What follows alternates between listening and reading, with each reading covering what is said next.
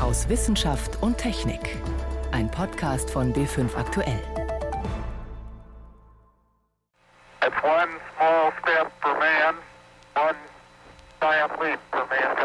Ein kleiner Schritt für einen Menschen, aber ein riesiger Sprung für die Menschheit. Neil Armstrongs legendärer Satz, als er vor 50 Jahren als erster Mensch den Mond betritt. Wie das damals war mit der Apollo 11 Mission, das zeigt jetzt ein aufwendiger Dokumentarfilm im Kino. Über den sprechen wir gleich. Außerdem stellen wir Ihnen die neue Präsidentin der Deutschen Forschungsgemeinschaft vor. Sie ist die erste Frau, die dieses Amt übernimmt. Und es geht bei uns ums Bäume pflanzen gegen die Klimaerwärmung. Wie viel bringt es, Flächen wieder aufzuforsten? Das sind einige unserer Themen heute. Am Mikrofon ist David Globig. Der Countdown läuft. In zwei Wochen jährt sich zum 50. Mal die erste Mondlandung. Pünktlich zum Jubiläum hat Filmemacher Todd Douglas Miller das beste Originalmaterial von damals zusammengetragen und in eine eineinhalbstündige Dokumentation gepackt. Heute ist der Film in den deutschen Kinos gestartet. Mein Kollege Stefan Geier hat ihn schon gesehen. Es gibt ja bereits etliche Dokumentationen und auch Spielfilme rund um den Flug zum Mond. Ist Apollo 11 da einfach nur ein weiterer Film in dieser Reihe oder ist er etwas Besonderes? Ich finde, er sticht heraus, gerade wenn man es mal mit diesen Hollywood-Verfilmungen vergleicht. Er ist einfach viel authentischer. Ich kann sehr nah eintauchen. Das macht allein schon die Filmqualität aus, die wirklich erstaunlich ist. Also sieht aus, äh, wie wir es heute gewohnt sind. Man erkennt an manchen Stellen gerade mal an der Kleidung oder an den Schnurtelefonen, dass das wirklich Ende der 60er Jahre ist. Und das Zweite sind meiner Meinung nach besondere Momente, die dieser Film äh, richtig auskostet und einfach auch die verschiedenen Dimensionen dieses Ereignisses zeigt. Also tausende von Zuschauern, die den Start verfolgt haben, der Start selber, die Ingenieure, also die Fülle dieser besonderen Momente, die macht den Film besonders. Gibt es denn da einen Moment, der für Sie ganz entscheidend war? Es gibt mehrere, aber einer zum Beispiel, alle kennen diesen Moment, wo die drei Astronauten aus dem Gebäude in den Bus zur Raketenrampe steigen und dann winken, da haben sie gute Laune. Aber der Filmemacher macht was ganz Interessantes. Er zeigt eine halbe Stunde, eine Stunde vielleicht sogar vorher, was in diesem Raum passiert, nämlich das Anlegen der Raumanzüge. Das ist auch heute noch ein besonderer Moment bei jeder Vision. Da weiß man nämlich, jetzt geht's los, ja, jetzt kommt das, worauf ich so lange gewartet habe. Und da bleibt die Kamera tatsächlich mal wirklich lange auf den Gesichtern. Und gerade bei Neil Armstrong ist das sehr interessant, weil man an seiner Mimik, an kleinsten Regungen in seinem Gesicht merkt, okay, jetzt ist die Show weg. Er lächelt da auch nicht mehr, sieht sehr ernst aus. Da ist es nicht mehr nur Spaß, da ist auch Angst dabei, hat man den Eindruck, auf jeden Fall höchste Konzentration und man kommt da eben diesen Menschen wirklich nahe und der Film nimmt sich auch die Zeit, diese Details zu beobachten. Woher stammt denn dieses Material, was man bislang so noch nicht gesehen hat? Naja, stammt alles aus den Archiven der NASA. Es war ja damals so, dass nach ein paar Missionen hat das Interesse stark abgenommen. Ne? Mond sind wir gelandet, sind wir abgehakt. Das Apollo-Programm ist ja auch früher abgebrochen worden, als es ursprünglich geplant war. Und da hat man eben dieses Material zwar eingelagert, war alles da, aber das Interesse dran ist eben zurückgegangen. Das hat man alles ausgegraben, teilweise 70 Millimeter Filmstücke auch noch. Man hat einen eigenen Scanner entwickelt, mit dem man dieses Material also digitalisieren kann und dann im Computer bearbeiten. Dadurch ist diese extrem gute Qualität zustande gekommen. Und nicht zu vergessen, es waren über 10.000 Stunden Audiomaterial, also Töne. Das hat man angeblich alles durchgehört, unglaublich viel, aber das macht diesen Film eben besonders, weil es ist kein zusätzlicher Kommentar beigefügt, sondern es wird nur mit den Originaltönen gearbeitet und es sagt eben nicht am Anfang niemand, der Mond, Sehnsuchtsort des Menschen oder sowas. Und dann kommen Experten, die nochmal dazwischen quatschen. Man bleibt in dieser Situation, auch gerade am Start, ja, sehr ausführlich in der Doku natürlich äh, beleuchtet. Unglaubliche Aufnahmen von den Triebwerken, wie die zünden, super Zeitlupen, dann der Start selber, das Eis fällt runter, Abtrennen der einzelnen Raketenstufen. Heute ist es Standard, heute kennen wir das von jedem Start, aber man darf nicht vergessen, damals war das eben alles Filmkameras. Ja, da frage ich mich, wie konnte man denn an diese Aufnahmen herankommen? Also wenn dann zum Beispiel im Weltraum sich ein Teil von der Rakete abtrennt.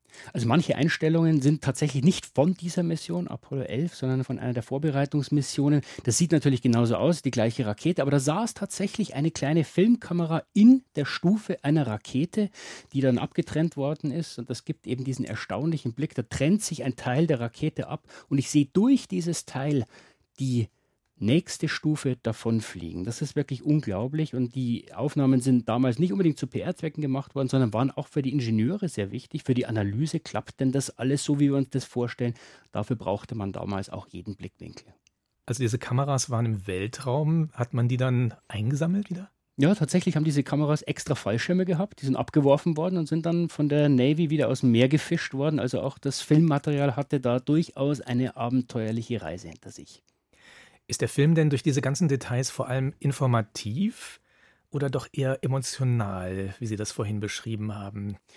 Also emotional ist er auf jeden Fall durch diese besonderen Momente, wie gesagt. Und ich glaube, die Größe des Projekts wird einem einfach klar. Ja, da haben hunderttausende Menschen an diesem einen Projekt gearbeitet, für damalige Verhältnisse riesige Computer entworfen, die nur für eine bestimmte Sache zuständig waren. Und diese massive Anstrengung, kollektiv, auch wie viele Menschen damals mitgefiebert haben, das kommt besonders gut raus, wenn man sich diesen Film wirklich ganz anschaut. Was ist Ihr Fazit? Sollte ich unbedingt ins Kino gehen? Ich würde sagen, ja. Also jeder, der wirklich eintauchen will in das, was in diesen Tagen damals passiert ist, zwischen Start und Landung, für den lohnt sich auf jeden Fall. Eben auch, wenn man es vergleicht mit den ganzen Hollywood-Verfilmungen, die super sind, Hochglanz und jeder Moment ist genau nachgestellt. Aber ohne digitale Effekte, ohne Firlefanz, da kommt einem das Ganze, finde ich, schon nochmal viel näher, obwohl man natürlich weiß, wie es ausgeht. Stefan Geier zum Dokumentarfilm Apollo 11, der seit heute in den Kinos läuft. An der Spitze der großen Forschungsorganisationen sind Frauen immer noch die Ausnahme. Bei der Deutschen Forschungsgemeinschaft, der DFG, wird das nun endlich anders. Auf der Jahresversammlung in Rostock hat sich die Mitgliederversammlung am Mittwoch für eine Präsidentin entschieden. Sie steht vor einigen Herausforderungen, wenn sie in ein paar Monaten ihr Amt antritt. Mehr dazu von Christiane Habermals. Ein historischer Moment. Zum ersten Mal in der fast 100-jährigen Geschichte der deutschen Forschungsgemeinschaft wurde mit der Medizinerin Katja Becker eine Frau an die Spitze gewählt. Ihre Wahl wertete sie selbst als positives Signal und als Bestärkung für alle Wissenschaftlerinnen, die jeden Tag hervorragende Arbeit leisteten. Und sie sieht auf dem Gebiet der Chancengleichheit in der Wissenschaft noch einiges zu tun. Ich denke allerdings, dass wir hier in Deutschland so allmählich zu einer Kultur der Selbstverständlichkeit in Bezug auf Gleichstellung kommen sollten. Gemischte Teams funktionieren einfach besser. Das wissen wir seit vielen, vielen Jahren. Und ja, natürlich wird auch die DFG in Zukunft dieses Thema weiterverfolgen. Gleichzeitig wurde auf der Jahresversammlung eine neue Satzung verabschiedet, mit der die DFG ihre Führungsspitze handlungsfähiger machen will und in der klare Leitlinien formuliert wurden, um wissenschaftliches Fehlverhalten wie Plagiate oder Machtmissbrauch zu ahnden. Für den scheidenden Präsidenten Peter Strohschneider ein wachsendes Problem, das auch mit dem zunehmenden Druck im Wissenschaftssystem zu tun habe. Das geht also von klar inkriminierbaren Sachverhalten des Datenfälschens und so weiter, des Datenunterdrückens über dieses ganze Feld schludriger Wissenschaft im Grunde bis dahin, dass Wissenschaft an vielen Stellen dazu neigt, Verheißungen gesellschaftlicher Wirksamkeit zu machen, die sie jedenfalls in bemessener Frist äh, nicht einhalten kann. Forschungsförderung durch die DFG soll künftig an die Bedingung geknüpft werden, dass die Hochschulen diesen neuen Kodex der wissenschaftlichen Integrität rechtsverbindlich in ihre eigene Praxis umsetzen, kündigte Strohschneider an. Endlich eine Frau an der Spitze, viele DFG-Mitglieder dürfte das freuen. Denn lange schon wurde beklagt, dass die Spitzenposten sich immer aus dem gleichen Kreis von meist männlichen älteren Wissenschaftsfunktionären rekrutieren. Und gerade erst waren die Chefposten der großen Wissenschaftsorganisationen Helmholtz-Gemeinschaft und Max-Planck-Gesellschaft sowie der Volkswagen-Stiftung wieder solide mit Männern besetzt worden. Die 54-jährige Becker, Professorin für Biochemie an der Uni Gießen, ist kein Neuling in der Wissenschaftsförderung, im Gegenteil. Zuletzt war sie Vizepräsidentin der DFG und dürfte als solche genauestens im Bilde sein über die Herausforderungen, die auf sie zukommen. Denn der Unmut an den Hochschulen, die die Forschungsgemeinschaft hauptsächlich tragen, ist zuletzt immer größer geworden. Zu weit habe sich die DFG von ihren Mitgliedern, den Universitäten, entfernt, so der Vorwurf. Sie agiere selbstbezogen und intransparent in ihren Förderentscheidungen. Mit einem Budget von 3,4 Milliarden Euro und über 33.000 geförderten Forschungsprojekten allein im Jahr 2018 ist sie mit Abstand der größte und mächtigste Player bei der Vergabe von Fördergeldern geworden. Ein Drittmittelmonopolist, wie der Germanist Roland Reuss und der Jurist Volker Rieple schon vor Jahren in der FAZ beklagten. Strohschneider will das nicht gelten lassen. Es könnte zum Beispiel daraus gefolgert werden, dass dieser Vorwurf erhoben wird von solchen, die eine Ablehnung ihres Antrags erhalten haben. Und dann folgt aus dem Vorwurf nicht die Intransparenz des Systems, sondern unsere mangelnde Fähigkeit, Akzeptabilität für ablehnende Förderentscheidungen zu erzeugen. Das ist aber was vollständig anderes. Programmatisch wollte sich Becker noch nicht äußern, aber sie betonte die große Verantwortung, die der DFG aus der zuletzt großzügigen finanziellen Ausstattung durch den Pakt für Forschung und Innovation erwachse. Eine Verantwortung, die sie sehr ernst nehmen wolle, etwa bei der Förderung von Talenten, von erkenntnisgeleiteter Innovation und Dialog. Und mir ist sehr daran gelegen, diese transparente, durchaus risikoreiche nicht nur glaubwürdige, sondern begeisterte, begeisternde Forschung auch zu unterstützen und nicht nur den Mut zum Diskurs zu haben, sondern auch die Lust, die Freude am Diskurs und am Ringen um die besten Lösungsmöglichkeiten für die deutsche Wissenschaft. Ein bisschen Zeit hat sie noch, um sich auf den Diskurs auch mit den Kritikern aus den Hochschulen vorzubereiten. Am 1. Januar tritt sie die Präsidentschaft an. Mit Katja Becker kommt erstmals eine Frau an die Spitze der deutschen Forschungsgemeinschaft. Das war ein Beitrag von Christiane Habermals. Sie hören B5 aktuell am Sonntag aus Wissenschaft und Technik. Heute mit David Globig. Kohlenstoff ist ein faszinierendes Material. Er kann nämlich in ganz unterschiedlichen Formen vorkommen, mit ganz unterschiedlichen Eigenschaften, zum Beispiel als weicher Graphit, wie man ihn aus Bleistiften kennt, und natürlich als extrem harter Diamant. Für Forscher ist Kohlenstoff aber im Moment besonders als ultradünne Schicht interessant, nur eine Atomlage dick. Man nennt diese Form von Kohlenstoff Graphen, und das gilt als wahres Wundermaterial. Zum Beispiel ist es mehr als hundertmal zugfester als Stahl, und das bei einem extrem niedrigen Gewicht.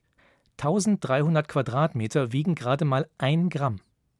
Um Graphen zu erforschen und um Anwendungen zu entwickeln, hat die Europäische Kommission vor ein paar Jahren eine milliardenschwere Forschungsinitiative gestartet. In Lindau gab es diese Woche eine Zwischenbilanz mit vielen prominenten Wissenschaftlern, denn wie jedes Jahr waren in der Bodenseestadt ein paar Dutzend Nobelpreisträger zu Gast. Jean Rubner berichtet.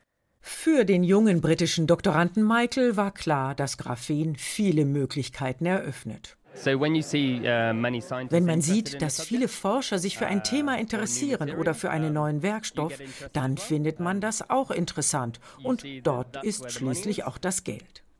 Milliarden von Euro fließen allein in Europa in die Graphenforschung. Hunderte von Wissenschaftlern wie Michael versuchen, die Eigenschaften des Wundermaterials zu verstehen. Denn Graphen ist nicht nur hauchdünn, sondern gleichzeitig flexibel und stabil und außerdem elektrisch leitfähig. Zahllose Anwendungen winken. Die Entdeckung von Graphen hat einen regelrechten Hype ausgelöst, der manchen, wie dem Physik-Nobelpreisträger Klaus von Klitzing, zuweilen etwas unheimlich ist. Fantastische Wissenschaft, fantastische Physik, aber wir können gewisse Forschungsarbeiten stören, wenn wir eben zu hohe Erwartungen haben. Ich erinnere mich noch an Hochtemperatur-Supraleiter da wurden auch alle möglichen Sachen schon versprochen oder wissen äh, angedacht, dass man Raumtemperatursachen hat. Aber heutzutage haben wir noch immer keinen Raumtemperatur-Superleiter. Jari Kinaret dagegen hält die Entwicklung für normal. Der Physiker von der schwedischen Chalmers University of Technology ist Direktor des europäischen Graphen-Flaggschiff-Projekts. Kinare zeigt eine Kurve, die erst nach oben, dann nach unten schwingt, um am Ende abzuflachen. Nach einer Entdeckung gebe es immer hohe Erwartungen, dann die Ernüchterung und schließlich die langsame, aber stetige Umsetzung. Außerdem könne man ja längst Produkte kaufen.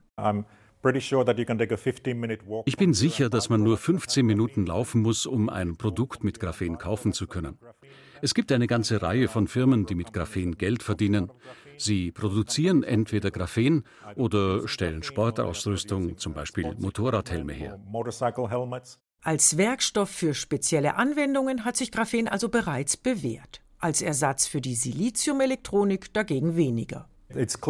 Einige der Visionen, die wir am Anfang hatten, insbesondere digitale Elektronik auf der Basis von Graphen, das ist eine viel größere Herausforderung, als wir dachten. Jetzt ruhen Hoffnungen auf spezielleren optoelektronischen Bauteilen, also Elementen, die Licht in elektrische Signale umwandeln. Das geht mit Graphen sehr effizient und vor allem sehr schnell, sagt Graphenentdecker und Physiknobelpreisträger Konstantin Novoselov.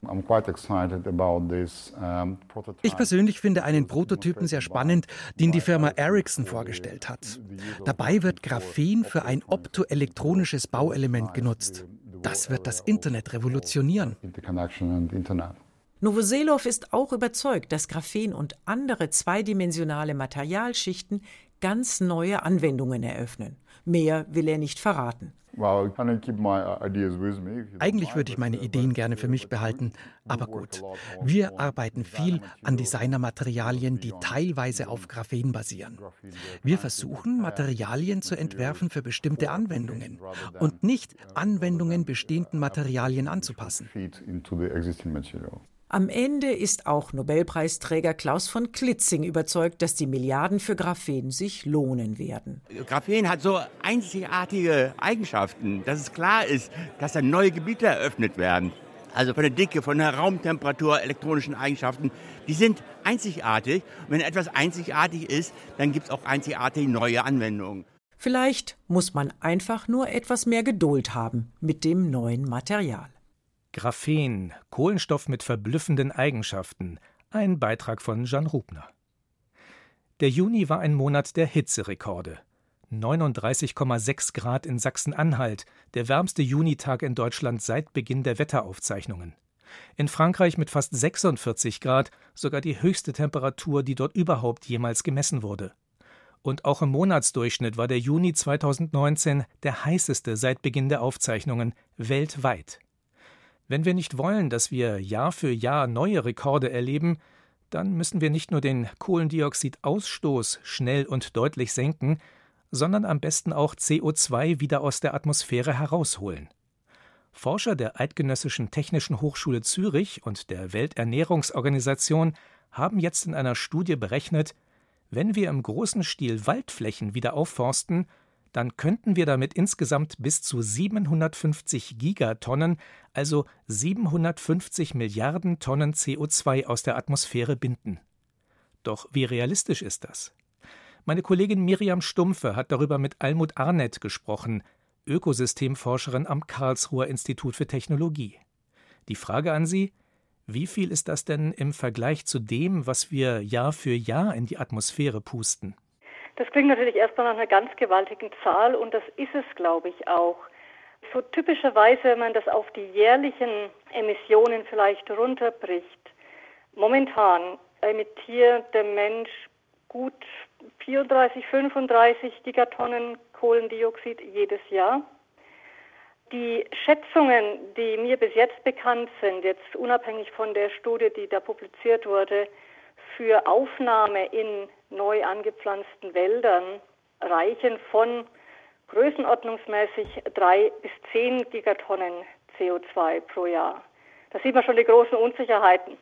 Wobei sozusagen ein Baum das nur einmalig bindet, oder? Das ist doch eine einmalige Rechnung. Da haben Sie völlig recht. Das ist in gewisser Weise eine fast einmalige Rechnung. Da wird es schon gleich relativ schnell sehr kompliziert. Mhm. Also Generell ist es so, dass nachwachsende jüngere Wälder erstmal mehr aufnehmen als ältere. Ältere binden immer noch ein bisschen Kohlenstoff, aber einfach nicht in den gleichen Raten. Wenn es ein Naturwald ist, dann ist es natürlich auch so, dass ein Teil des CO2, wenn die alten Bäume absterben, wieder in die Atmosphäre zurückgeht und ein anderer Teil verbleibt im Boden. Also es ist sozusagen kein dauerhafter Klimapuffer. Jetzt nochmal zu den Dimensionen. Die Studie, die redet ja von viel größeren Zahlen, als Sie hm. gerade erwähnt haben. Ist das realistisch? Mir persönlich erscheint sehr viel. Wie gesagt, ich hatte Ihnen ja auch gerade schon genannt, wie groß die Unsicherheiten sind.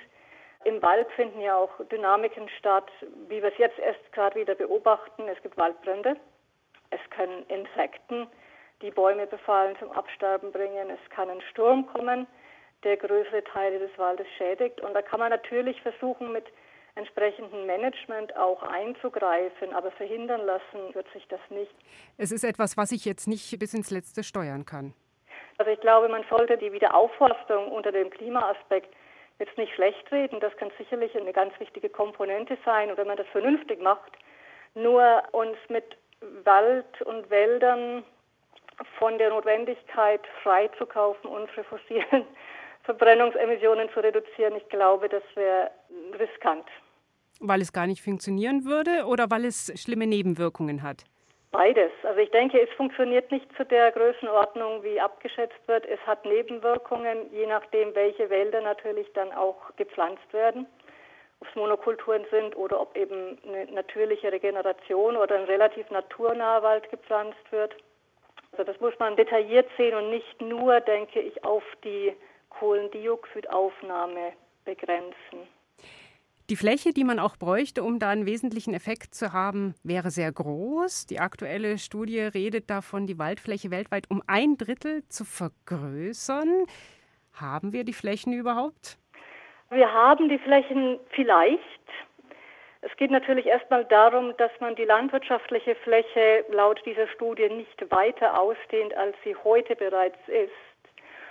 Und wenn wir eine wachsende Bevölkerung ernähren wollen, die ja auch mehr und unterschiedliche Essgewohnheiten hat, dann muss man das, wenn man die Fläche nicht verändert, durch verstärkte Intensivierung, sprich Düngung und Bewässerung erreichen. Dann hat man wieder andere Effekte. Und dann hat man wieder sehr wahrscheinlich Nebeneffekte. Bewässerung verbraucht viel Wasser.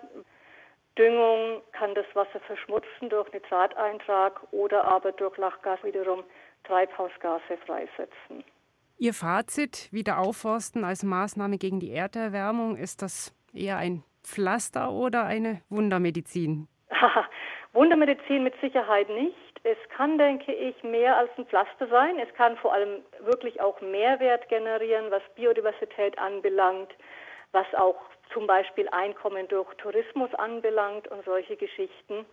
Es muss eben Teil eines Gemischs, eines Portfolios von Maßnahmen sein, ohne allzu viele negative Nebeneffekte sowohl auf die Umwelt als auch auf die Bevölkerung, die vor Ort lebt. Also es bewahrt uns aber nicht davor, die schon oft und häufig äh, diskutierten Maßnahmen gegen Klimaerwärmung zu ergreifen, raus genau, aus den fossilen Energien. Es wird uns nicht bewahren, es kann allerdings in einem gewissen Grad natürlich auch dabei helfen. Miriam Stumpfe war das im Gespräch mit der Ökosystemforscherin Almut Arnett. So viel für diesmal aus Wissenschaft und Technik. Am Mikrofon war David Globig.